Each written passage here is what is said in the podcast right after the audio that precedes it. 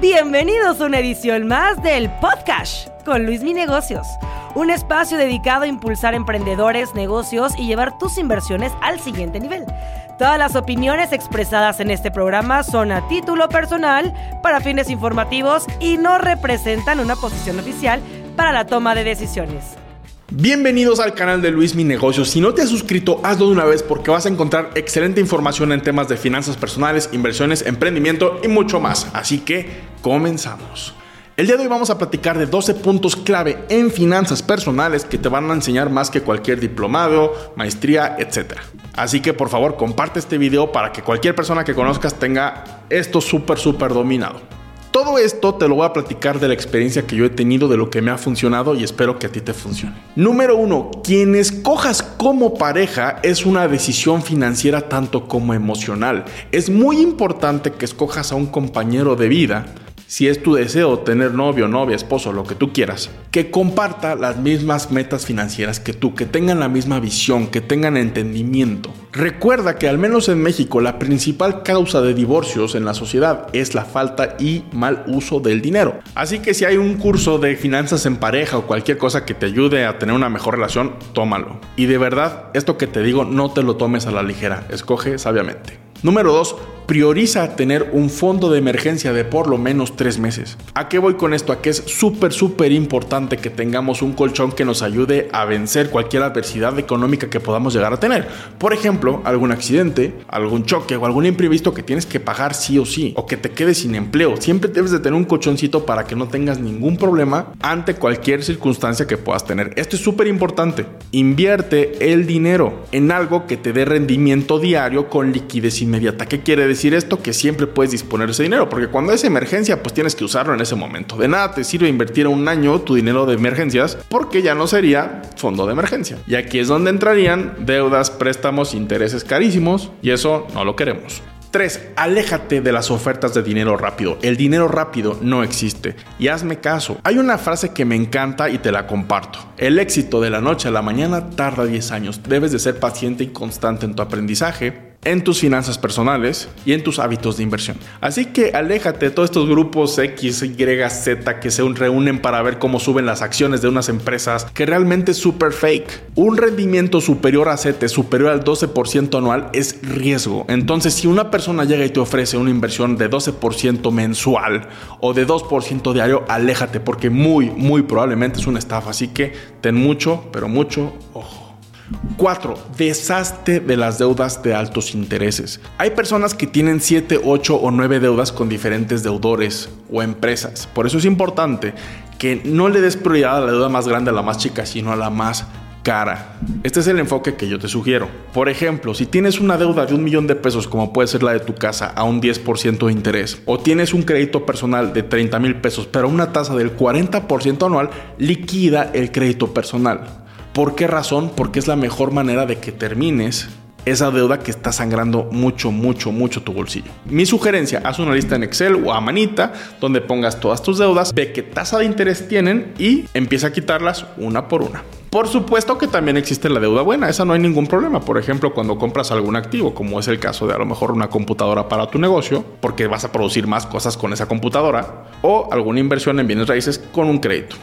5. Aprende de los que lo hicieron antes que tú. No intentes descubrir el hilo negro. Hay personas que ya pasaron por donde tú estuviste. Dicen por ahí, es inteligente aprender de sus propios errores, pero es de sabios aprender de los errores de los demás. Así que mis sugerencias, por ejemplo, lee biografías de personas como las que te gustaría llegar a ser. O si tienes alguna persona en tu círculo cercano de amigos que te gusta lo que ha hecho, habla con él y ahórrate años de experiencia. Eso es invaluable. 6. Hay varios gurús financieros que te dicen que ahorrarte el café de todos los días, ese te cuesta 100 pesos, te va a ayudar a hacerte millonario. Y la realidad es que no funciona así. Si bien es cierto que lo que son los gastos hormiga, eso que tú gastas, por ejemplo, en un refresco, en unas papas o algo de un gasto muy pequeño que casi ni te das cuenta, daña tu bolsillo, tu enfoque tiene que estar en generar ingresos mayores. Porque si tú te limitas a lo que actualmente ganas, déjame decirte que difícilmente vas a poder realizar un cambio sustancial en materia económica en tu vida. ¿Cuál es mi sugerencia para estos casos? Que tengas un límite mensual para gastos hormiga. Yo en lo personal tengo una tarjeta de crédito, que por cierto, si quieres aprender a usar tarjetas de crédito, aquí te dejo mi video, donde yo le asigno un gasto mensual, en mi caso, de 4 mil pesos. Entonces yo puedo gastar lo que yo quiera en ese mes y no me puedo saltar de ese dinero. Porque si me paso de ese dinero, estoy en problemas. Y no estoy todo el tiempo pensando, híjole, no debería de gastar en esto, no debería gastar en esto, porque también te estresa. Y a mí no me gusta vivir así. 7. Ten un presupuesto. No puedes mejorar aquello que no puedes medir. Entonces un presupuesto te va a ayudar a mejorar tus finanzas personales mes a mes, sí o sí. Es muy sencillo, simplemente en Google pones plantilla gastos personales, incluso el mismo Microsoft te regala cientos de plantillas para que administres mejor tu dinero. 8. Invierte tu dinero. El dinero que tú no inviertes, alguien más lo está haciendo por ti. Por ejemplo, muchísimas personas tienen muchos miles y millones de pesos en el banco y el banco secretamente invierte ese dinero sin decirle a la gente. Entonces, esa ganancia, que son cientos de miles de millones de pesos, pues se los quedan los bancos. Porque la gente no sabe invertir, le tiene miedo al tema de las inversiones y no quiere dar el siguiente paso. Por eso insisto en que se suscriban al canal de Luis Mi Negocios, porque estamos dando excelente información en materia de inversiones donde sí o sí vas a poner a trabajar tu dinero. Había por ahí un eslogan de una casa de bolsa super padre que me gustaba que decía así, trabajas duro por dinero, lo justo es que el dinero haga lo mismo por ti. 9. Si le vas a deber o le debes dinero a la universidad, que sea por un buen camino. Tienes que ver tu educación universitaria como una inversión, porque es lo que es. Muchos chavos se meten a la universidad simplemente porque es un camino que recorrer por inercia, pero esto no debe ser así.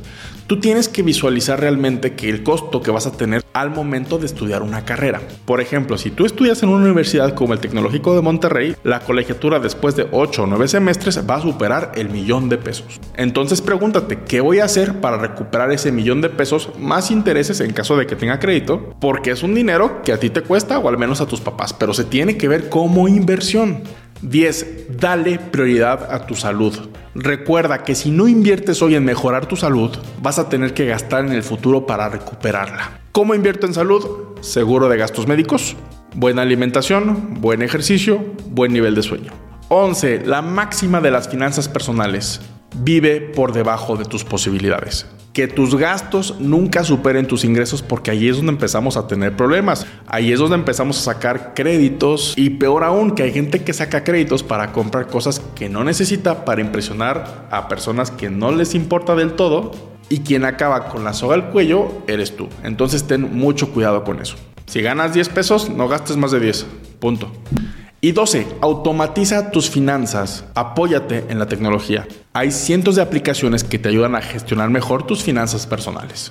Incluso los mismos bancos tienen opciones de guardar apartados para que no te gastes tu, tu, dinero, para que inviertas tu dinero. Todo esto sin salir desde casa, desde la comunidad de tu teléfono celular. Entonces aprovecha que estamos en el siglo XXI, aprovecha que las tecnologías están creciendo y que cada vez las inversiones son más accesibles para todos. Así que muchas gracias por ver este video. En Instagram me encuentras como arroba luisminegocios por si tienes alguna duda, escríbeme por ahí. Me va a dar mucho gusto saludarte.